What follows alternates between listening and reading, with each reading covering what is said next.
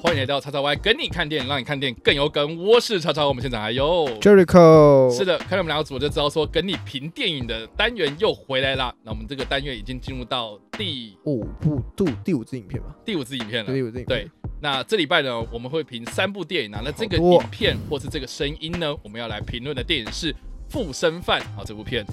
在进入主题之前呢，我们来跟大家不免俗的警告一下一件事情，就是说我们今天的讨论呢，一定都会爆雷啊。所以如果对，我们会爆雷的讨论，我们会讨论到剧情啊。好，反正就是如果你没看过这部片的话呢，你又不想被爆雷，对，如果你有爆雷洁癖的话，那请大家斟酌。斟酌啊，听众也是，对，听众也是。听众也是。对，好，《附身犯》呢，这部片呢是在台湾的二月二十六号，二零二一年的二月二十六号上映的电影哦。那它是这个台湾的犯罪嫌悬疑电影，嫌 疑片，悬疑片，咸鱼片，悬疑电影啊。对，那悬疑悬疑悬悬疑电，影，然后同时呢又有一点科幻的元素在里面，所以算是犯罪加呃呃心心理惊悚，然后再加一点点推理悬疑的部分，然后科幻的部分这样进去，所以所以算是一个蛮多元类型的电影啊。那《附身犯》的这部电影呢，是在讲述呢，呃，有一个连续儿童绑架案的发生哦，哦，故事的舞台时间呢是设定在近未来。那这个案件的背后呢，呃，总共有五个嫌疑犯啊，很不巧呢，这五个嫌疑犯呢，呃，在一个公车上啊发生了意外了，然后全部都过世了。那警方呢，在这个爆炸过后的这个公车里面呢，找到了这五个遗体，呃，将他们的这个意识上传到某一个植物人身上呢，啊，所以这个故事呢，就是在透过这一个身体，但是有五个人格，然后警方在询问这五个人格的过程之中呢，追查这个儿童失踪案、儿童绑架案这个过程到底是什么样的真相。所以，呃，整部片呢，就是在一个警方追案的过程中进行啊。那当然呢，这部片最大的卖点其实就是在说这个呃主角杨佑宁呢，哦，他就是在演这个植物人，但是他身体里面呢住了五个人格，所以他是一人分饰五种五种五种角色吧五。个还包含他自己，好像六对种，，呃，对，六个，所以啊，在，这个也是一个最大爆点，所以就是有六个角色，呃，算是六个角色的个性啊、呃，它是要分别的去诠释出来，而且要非常巧妙的去做切换。那另外呢，呃，这个这六个角色，这六个人格呢，其实也是大有来头的卡斯啊，哦，对，对，包括了这个林泽熙啊、也就是《狂徒》里面跟吴康仁打架的打那位嘛架那位，或是在近期的呃《我们与恶的距离》里面呢，也是演那个呃患有呃视觉失调，对视觉失觉失调调症的这个演员啊、呃另外呢，呃，陈以文也是因为这个阳光普照，阳光普照，然后获得了金马奖的影帝啊。那另外的王静啊、也也是是这个演完返校校之后呢，大家的这个国民国民学姐啊，对，所以呃，算是大有来头的演员啊。包括呢，啊、女主角呃张荣荣，其实也是呃近期一个非常受到瞩目的新秀这样子。所以呃，这部片算是卡斯非常的坚强啊。那这部片的导演呢，呃，其实大有来头哦。大家如果有看过这个公式的麻醉风暴的话哦，第一季跟第二季呢，其实都是这个导演呃肖立修，肖立修好难念了，肖立修这个导演的作品啊、他电影的作品呢，呃，像是《神的孩子》啊，或是《阿嬷的梦中情人》啊，《想飞》啊，这些其实都是他的电影作品啊。他也因为呃《麻醉风暴》的关系呢，获得了金钟奖的迷你影集导演奖哦，所以算是目前幕后呃都非常值得受到关注的一部片哦啊。但是这部片呢 上映之后评价悄悄的上映，悄悄的上映，就悄悄的走了，悄悄的爆了，对 对，就是悄悄的爆，所以就是呃，看完的人呢，呃，蛮多负评的啦。对，那我也是觉得蛮有趣的。然后这部片我在看之前，因为我不是看试片啊，嗯，所以我是自己花钱买票看的。然后看完之后，我其实蛮意外，大家的想法会这么的负面。就是我刚看完的时候，其实我不觉得这部片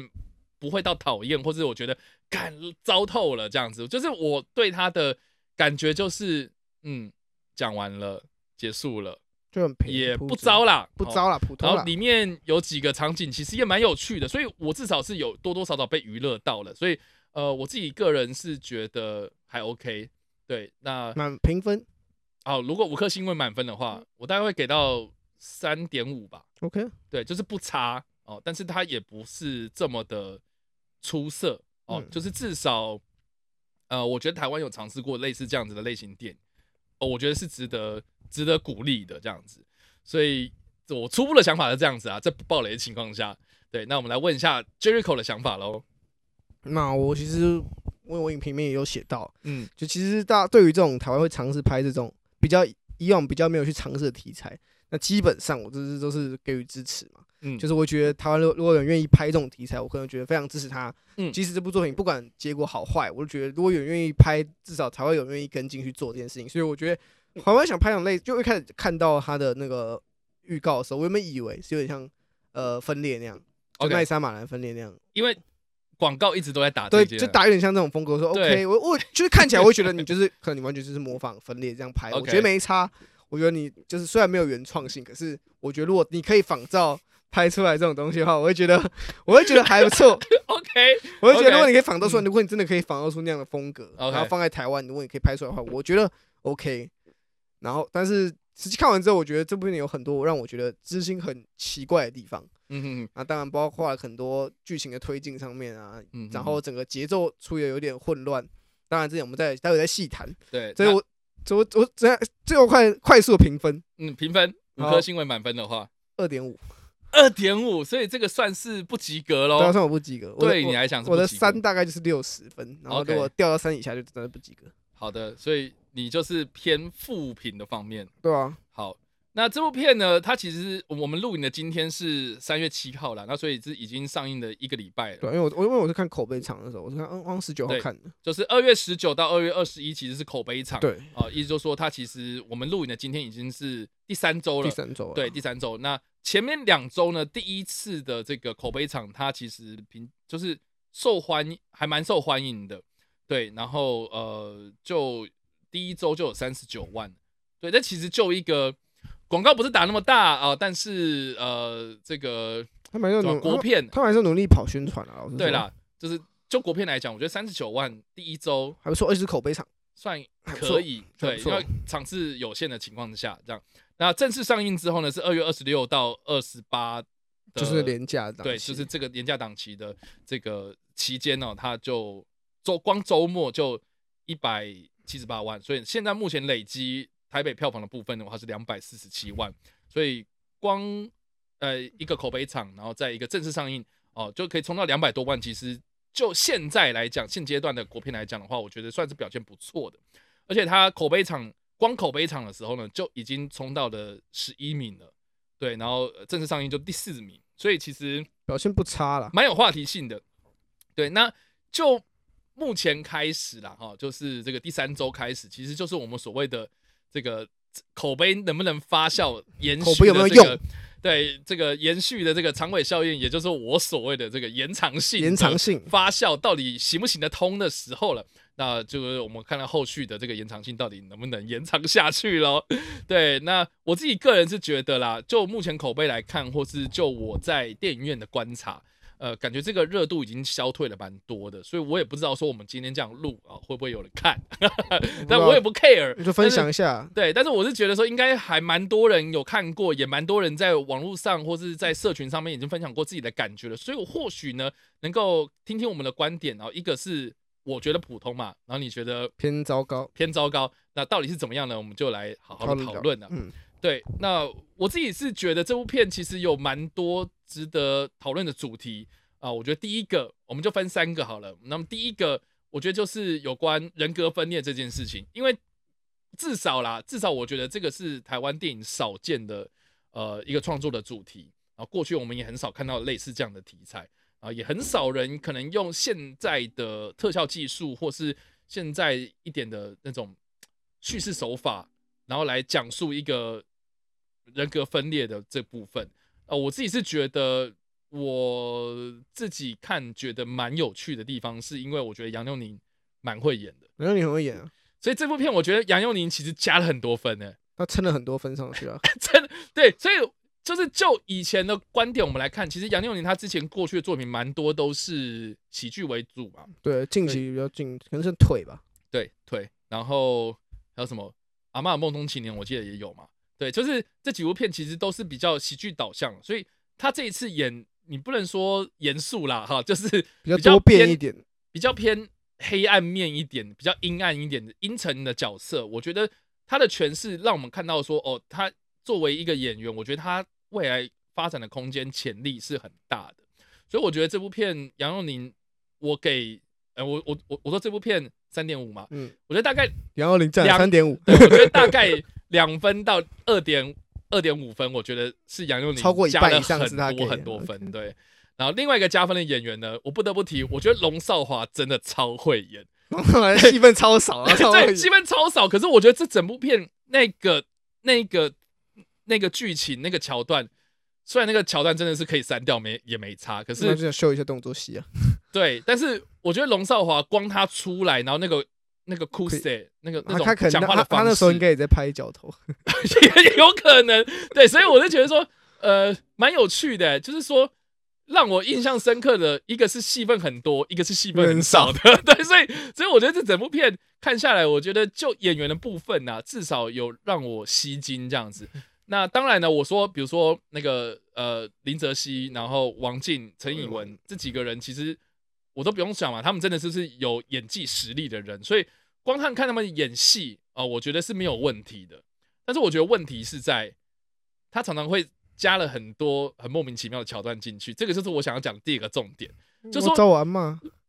哦，不是，我觉得找阿妈那个是他的那个角色的特色 特色啦对，就是他一定要讲这个这句话，你就知道哦，这个角哦，他这个人格出来了嗯这样子，所以我觉得这个也没什么大的问题。这样，我觉得问题比较大是这个呃，可能肖立修先生呢，他可能在掌握一些元素的时候呢，在那个串接的部分，我觉得是不太连贯的。像我觉得就很莫名其妙，为什么飞车追逐的地方把它拍的那么像奥迪的广告车的的这个汽汽车广告的感觉，然后又要加这个高尔宣的饶舌，对，就是这个问题，所以我就觉得说，OK，你想要学国外，可能飙车然后播个饶舌歌这样对对对，然后制造那种气氛嘛，然后会有一点点那种呃尬掐的感觉。那种紧张的气氛，比较紧绷啦，好，那种气氛是比较紧绷的，可是就有点好像拿捏不够得当。对，我觉得有我点不会说。那一部那一幕不好看，但我会说那一幕不连贯。对，然后再加上说他结束的，他开始到结束莫名其妙，也也真的很莫名其妙。但是我觉得过程呐、好，过程就是他们在追逐的过啊那个程，过程，然后对那个镜头，然后取景啊，甚至还有空拍什么的，我觉得那技术上都没有什么问题，只是说 你你要你要为了飙车而飙车，我觉得这个就不对。对啊，我然后看到那一幕的时候，我就觉得说，哦，要飙了，要飙了。我我开幕我想说，看你是不是在你接到高晓轩的歌，然后也要放一下，可你不知道放在哪里，所以你拍一部飙车。不是哦，我们我们接到了奥迪的赞助，但是我干不知道我再怎么放。秀一下，我没有地方啊，看飙一场车啊，放还有还有主题曲可以趁机宣传一下。对，我跟你讲说，我很我很好奇是，你是知道你有高晓轩的歌，所以写这场戏，还是你有这样你有这样镜头之后，你去找高晓轩写这首歌？我不知道啊。这一幕。对，所以我觉得就商业的元素超呃这个掌握度来讲，我觉得台湾的导演啊、创作者可能在这方面可能需要去加强的。对，因为我觉得这个很多创作者他必须会面临到就是艺术跟商业上的一些取舍啦。去考量啊，这是这一定会每个创作者都遇到问题。对，就是我们不是说不能置入，是说你这个置入方式然，好不好啊？嗯嗯，你植入你就是你直直接把个东西放在那里，什么舒化奶之类的那种东西，那种植入，就是老实说，舒化奶那个我是觉得蛮好笑的，就是他至少他是故意做一个笑点在那边。但是你也会觉得说，哎、说话奶好像置入有点硬嘛。对你，看，连麦可贝可就不一定可以处理到每个都到位。对对，所以那就更何况台湾的电影创作者。但是我觉得，呃，这个也是这个有商业模式的产生，就是说至少有人愿意投？钱嘛对啊对，有有人愿意对这个台湾的国片产业有点信心的，所以会有一些热钱进来。那要怎么样去掌握这种商业的元素？我觉得这个是未来很多创作者需要去面临的问题。毕竟现在开始台台湾国片越来越发达，越来越多这种属于科幻类型大场面的电影。嗯当然，相对可能你投呃像车子的这种投资啊，各种投资这样会越来越多。那你会碰到那种你该怎么去把你的这个人家投资的物品置入到你电影里面，然后又可以让，可又不会让观众觉得哦，敢自己看就知道是植入，这就是现在台湾之前没有台湾创作者没有处理过，然后现在可能要陆续处理，但这也是一个好的问题啊。对实对说有钱进来那是好问，就是你那还是要把问题处理好嘛。嗯，所以这个是这是第二个，对，然后第三个我觉得蛮大一个问题是，呃，这个这个科幻的元素这件事情，因为我一直都觉得科幻电影啊，蛮大一个本质其实是在讨论说科技的进步跟人性啊、跟人这个本质之间的冲突，我觉得这个是科幻电影应该要去琢磨的地方，要不然科幻电影不好看。就是你只有空有这样的设定，我觉得我觉得就很可惜了。那我觉得一人分饰两两角啦、五角啦，我觉得这些其实是一种科幻的设定。就是说，这部片里面它基本上的架构，我觉得是没有什么问题，我自己是能够接受，而且我也觉得蛮有趣的。老实说，就是说它设定出来的这样子的一个技术，然后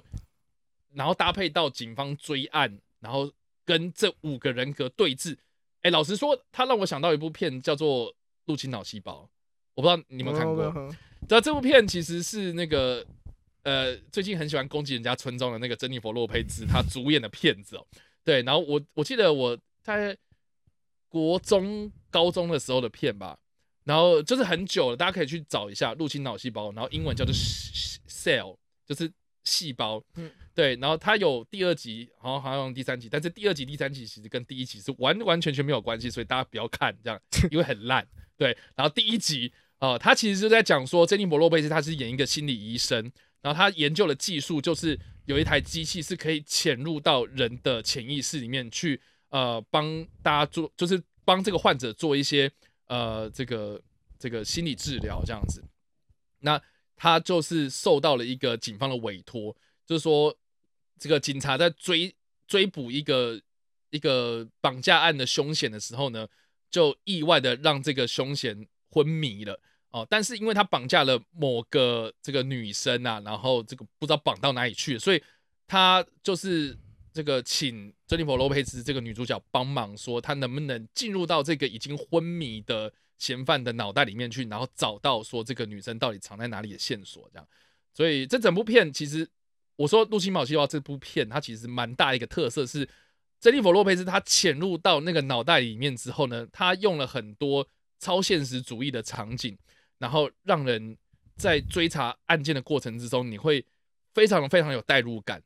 然后重点就是说，这些超现实的场景，它都是有背后根据某一种某一个超现实画家的名画去构构图出来的画面，所以就艺术层面来讲，我觉得是非常非常迷人，而且非常让人惊艳的。然后，如果你有在念一些艺术史啊，或是你常在看这种美术这种这种这种领域的东西的时候，你看到那个画面，你会非常有感觉。然后再加上说，因为他在追查的过程中，他是要去探究这个人的阴心理阴暗面嘛，所以他这部片又蛮挑战人的道德底线的。所以，呃，整部片看下来，我会有很有大的那种冲击感，然后就会去思考啊，就是说这个这个心理医生这样去潜入人家的脑袋是符合道德标准的吗？对不对？是我们应该要去做吗？我们我们的这种隐私，透过这样子的科技进步，好像已经变成是没有隐私的状态了。那这件事情到底是人类社会的进步，还是人类社会的退步？我觉得这些都是科幻电影它背后要去探讨的本质啦。可是这部片呢，呃，它虽然很有类似这样的东西嘛，对不对？就是警方要去透过这样的技术，然后去询问五个人格，然后，然后这可能也会探讨到，比如说呃植物人的权利，然后这五个已经死掉的人，然后你还利用这样的方法，然后让他有点借尸还魂的感觉，那是符合道德的吗？我觉得这些东西其实原本是可以很好去讨论的，可是这部片就没有。对，就是它只有呈现警方追案的过程，可是中间这种核心价值观的探讨啦，啊、或是你在这个追查的过程之中，到底呃能不能反思个什么？我们现代社会的，也对应到我们的现代社会的一些行为啦，呃，一些人跟人之间的互动关系啊什么的，我觉得原本都是可以很好去做发挥的，可是这部片里面就只有局限在追查案件，然后真相大白没了，就这样。我觉得其实很可惜，对，所以这部片是有很多很好可以发挥、可以操作的地方，可是，在掌握这种科幻啊、悬疑元素的时候呢，其实我觉得是有很多的进步空间的。所以就结局来讲，我自己是蛮不满意的。对，所以我能够理解为什么大家看的不高兴，是因为在结局的时候，他只有解释那一个呃植物人本身的人格，然后或是那个嫌犯的那个人格，然后再互相抢夺那个主导权嘛，就这样而已。然后警方破案，可是他没有解释到，比如说王静他是为什么，他要为什么要去参与这个案件，然后林泽熙这个角色为什么要参与案件，那陈以文他到底是什么样角色，然后或是那个那个。那个警方那个主角啊，警探啊，那个主导那个警官，为什么他少了一只眼睛？他也没有讲啊，所以就就很多大家在看电影的过程有很多疑问，他没有被解答，然后就这样结束了。我觉得很多观众可能会 care，就是说，按你设定这些东西，我又没看到一个结果，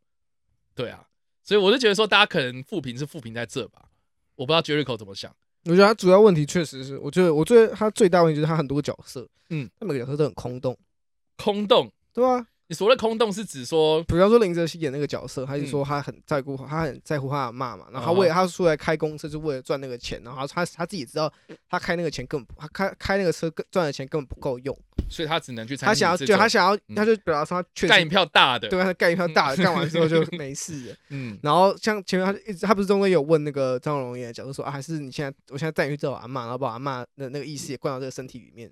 至少他就不会那么痛苦，这样。嗯哼，他说至少我们也不用花那钱去解决问题，至少我跟阿妈可以再在一起，用同一个身体在一起这样子。我觉得里面讲了很多，呃，他想要解释每个角色的动机。然后陈以文不是拿到钱，他也有说，他也想要，他只是想要当一个好爸爸。嗯，他只要会要把钱带回去，他其他事情他不想管，只要他只要他家人认他认为他是一个好爸爸就够了，其他人怎么管他不想，他不想他不想理这样。我觉得他很多事情都很不错，因为看得出来他想给每一个。那个人格都有一个独立的一个故事在，然后其实而且其实看起来都还蛮充分，就是毕竟是而且蛮贴近现实的。就他们的他们不会是什么哦，不是我就是很坏啊，我就要干一件坏事。其实他有顾虑到各个不同的社会族群，不同族群然后不同会面临到问题，基层的劳工啊，然后在中年人士、中年人啊，那种那种中年危机的那种中年人，然后或是那种还没有出社会的那种社会新鲜人，对于这个社会很失望，然后他可能就是有自己的想法，可是。他走上歪路啊，或是这个杨佑宁这个这个角色，就是一个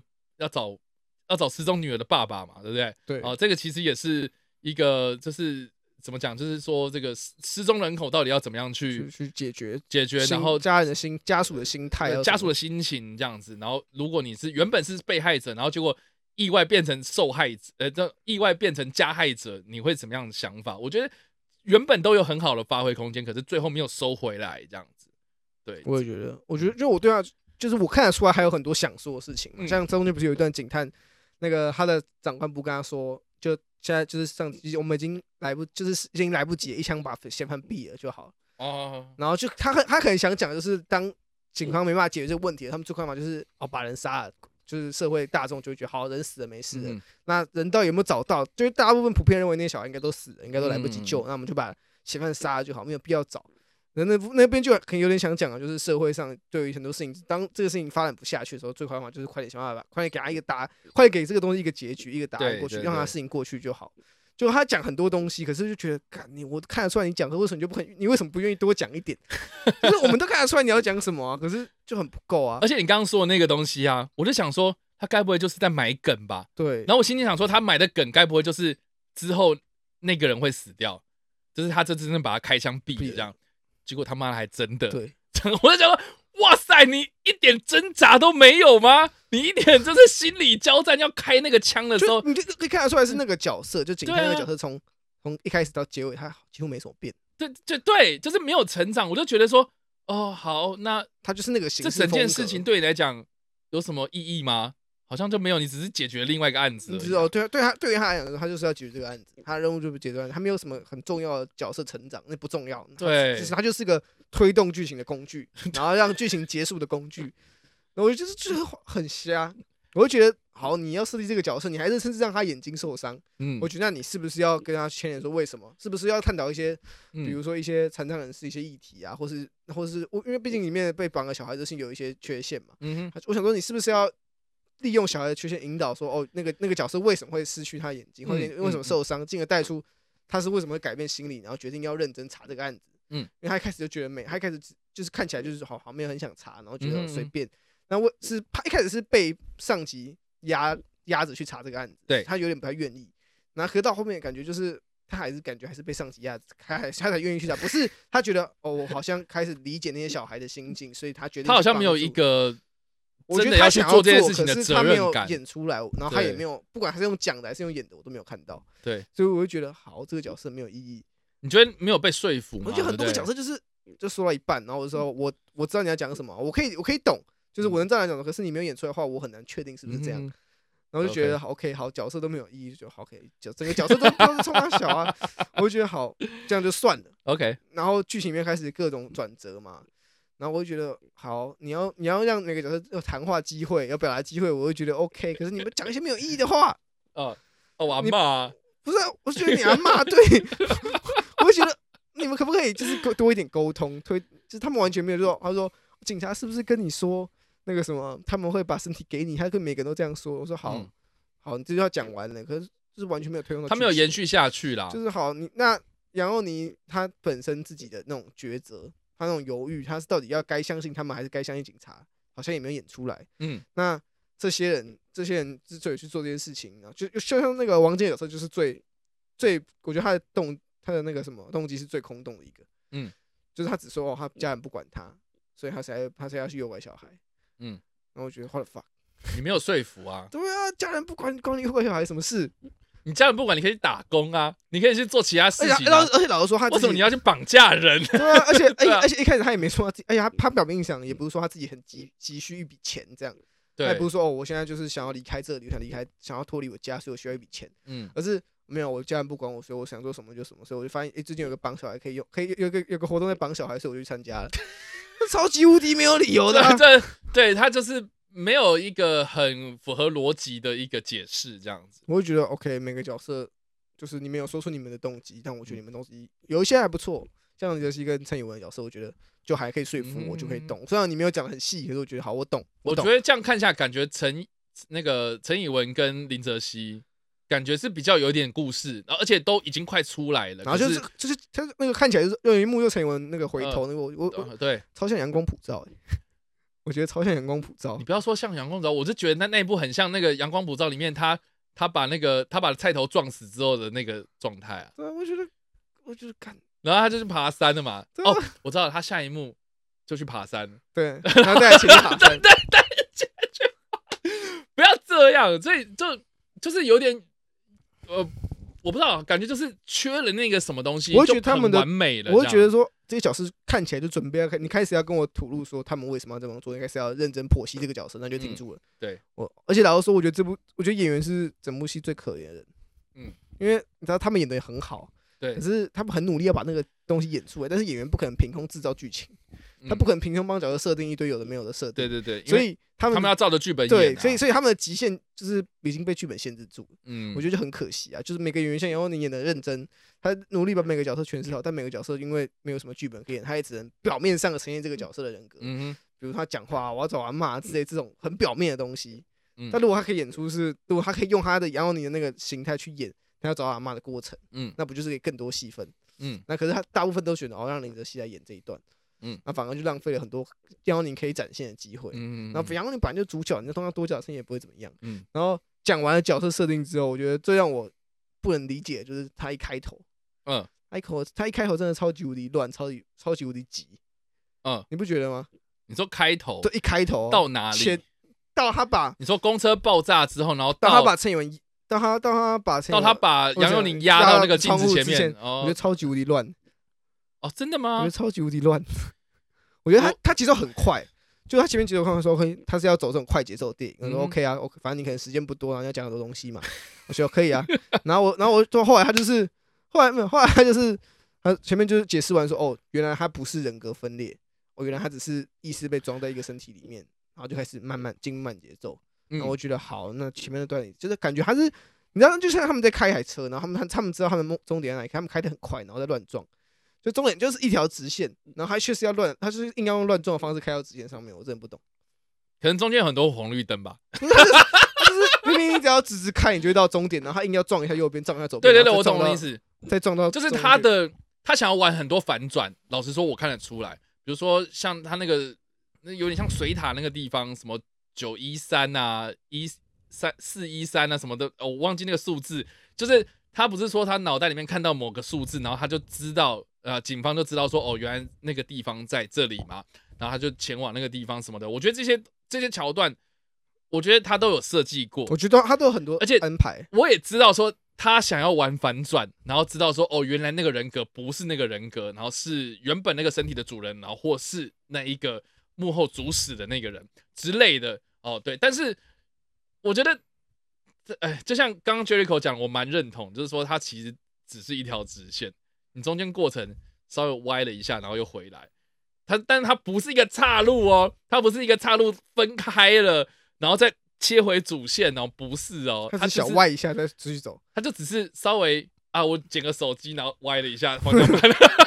对之类，因为就是他他这种就他没有形式，变呐、对，他他这种形式重复做了可能四五次，就歪一下歪一下，或者说是看你到底会不会开车。对，然后尤其是我觉得到最后面在工厂里面打架，我觉得就是会让人家觉得有点拖，就我觉得就蛮浪费那个武打的部分的，因为其实他打的还还蛮蛮到位，蛮漂亮。我觉得他打戏是不错的，就是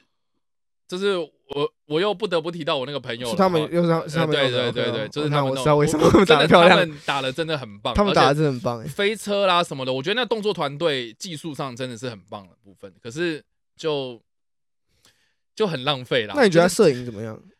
其实我觉得摄影也不错啊，我觉得他的那个脑中就那个意蛮有识世界，质感的我觉得还蛮有那种科幻感，然后其实还蛮，而且我没有想过他会这样去呈现一个脑中的世界。呃对。我觉得就是用房间啊，一个走道，然后一个红色的门是那个主导的部分，对而且我觉得其实蛮有色趣彩上面，我觉得也做的蛮漂亮，就是对蛮有那种迷幻感。所以我觉得那他那种全身方，虽然我就是他跟那个现实层面有点，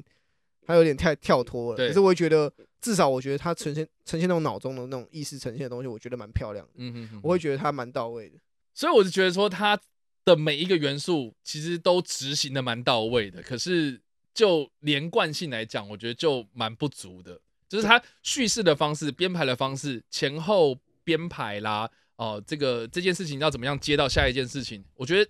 这整个的连贯性，我觉得是有待加强的。所以这是我看完的感觉啦，我不知道大家怎么想了，因为我看到蛮多人都在讨论说，一个故事好好的，可是没有把它结束掉一个结果，哦我觉得就你一开始就不用跟我讲那么多啊，老实说你，不用设定这么多议题，然后你不给议题一个答案。其实这个答案或许不是我想要，至少你可以把你想要的对于这个议题的想法全就阐述给我嘛。对那、你连阐述不阐述，然后你前面铺这么多，然后最后有一点就是觉得哦，好啦，好像该结束就，快点把它结一结，对对对，这个是蛮多人的感结得很觉，空洞。所以我就蛮好奇，想问大家一个问题，就说因为我们这样是有五个人格嘛，对，那如果缩减成三个人格、两个人格，会不会这件事情会变得比较简单一点？可我觉得不会欸、老实讲，我觉得或许会我。觉得不会。我觉得他问题不只是只有人格诠释的不够完整，是真的吗个故事的编排上面都有一些问题。说不定就是也不用到这么多啦，就会把一些东西给解决掉因。为其实他整部电影，你觉得他是他主要是在讲他们要调查嘛？对那其实他们调查其其实那个剧情动得很慢，对，就是你你会看到你会看到很多不同人格在各自讲话交换资料，呃对可是那些资料都不重要。对，因为最后面是有个大魔王出现嘛。最后是大魔王出现，告诉他说：“对了，我是大魔王，来抓我。”然后对就然后他就被他就被抓了。他不出来的话，根本没有人会发现。对，所以其实我就想到近期我们其实，在电影观测站的时候有聊过的气魂嘛。为什么没有，气魂我一开看到就想，它里面常开头前十到十五分钟就讲借尸还魂了。那四个字出来，我就想说，哇，你要挑战气魂哦，哇，对，你会很恐怖哦。就 是就是，其实气魂为什么会让我觉得后面是非常有惊喜的，是因为我觉得它前面的铺陈，就是它前面的剧情其实是顺的，我们以为哦这样子这事情就已经解决了，我们以为是真相，可是最后面他把这个真相完完全全的翻转，而且又再把那个故事再讲了一遍，然后用不同的视角去不同的看逻辑，不同的逻辑、不同的这个对立场，我觉得重要的是观点不同，是完完全全不一样的一个故事。我觉得这个是我看《气魂》最喜欢的地方，所以我是觉得说，对照到附身犯身上啊，就说这部片它其实是有呃五到六个观点哦，甚至是七个，因为包括张龙龙或是警官、警方的观点，然后五个人格这样，所以其实蛮多观点的。我觉得这些观点在不不同的状态之下切换，呃，或许你可以想想看，就是说，如果我今天用一个大学生，比如说王静那个角色来看这件事情的话，他对于人命这件事情到底是什么样的评价，对不对？他怎么样去衡量一个生命的价值？比如说一个小朋友，哦，我我觉得光一个设定，就是说，比如说一个小朋友他绑架要会出多少钱？好，一个人命大概多少钱？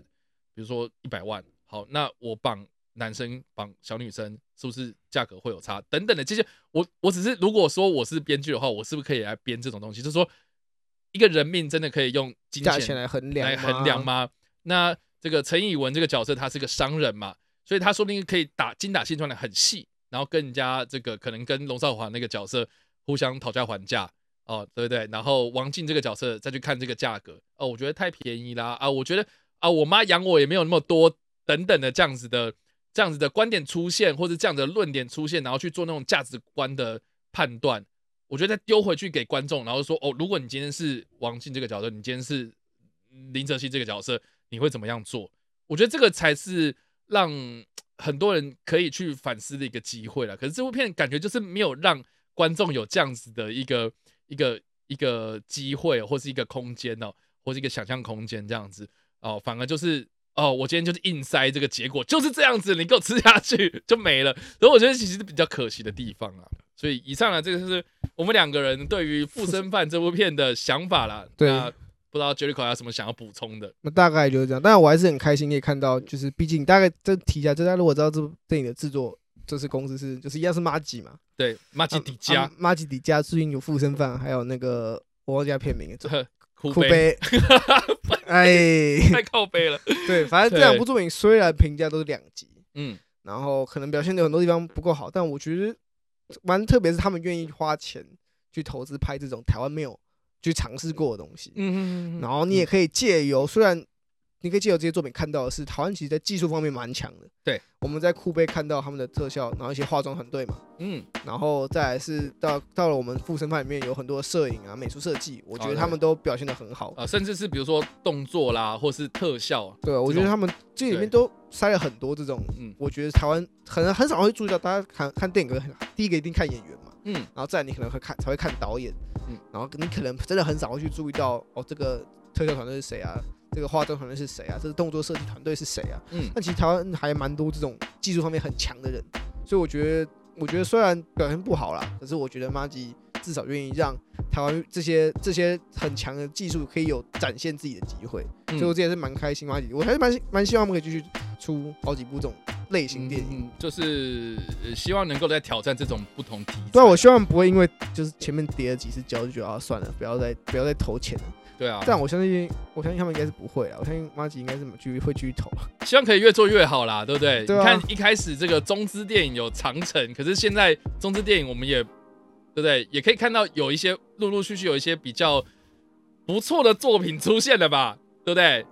我们就不要再举例子了。所以总之呢，我是觉得，呃呃，这个这个这个，我们要拍很多很多的，我们可能认为一开始不尽理想的片子。我们才有这样很多的机会去改进，然后知道说哦，我们在处理这种方面的题材的时候，我们要有什么样的这个这个考虑，然后这样子的掌握度会越来越高，然后执行力、整合能力什么的，我觉得才会陆陆续续到位这样子。所以我我觉得这些是值得挑战的